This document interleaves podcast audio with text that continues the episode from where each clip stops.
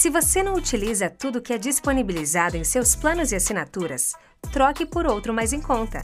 Se liga que logo tem mais dicas!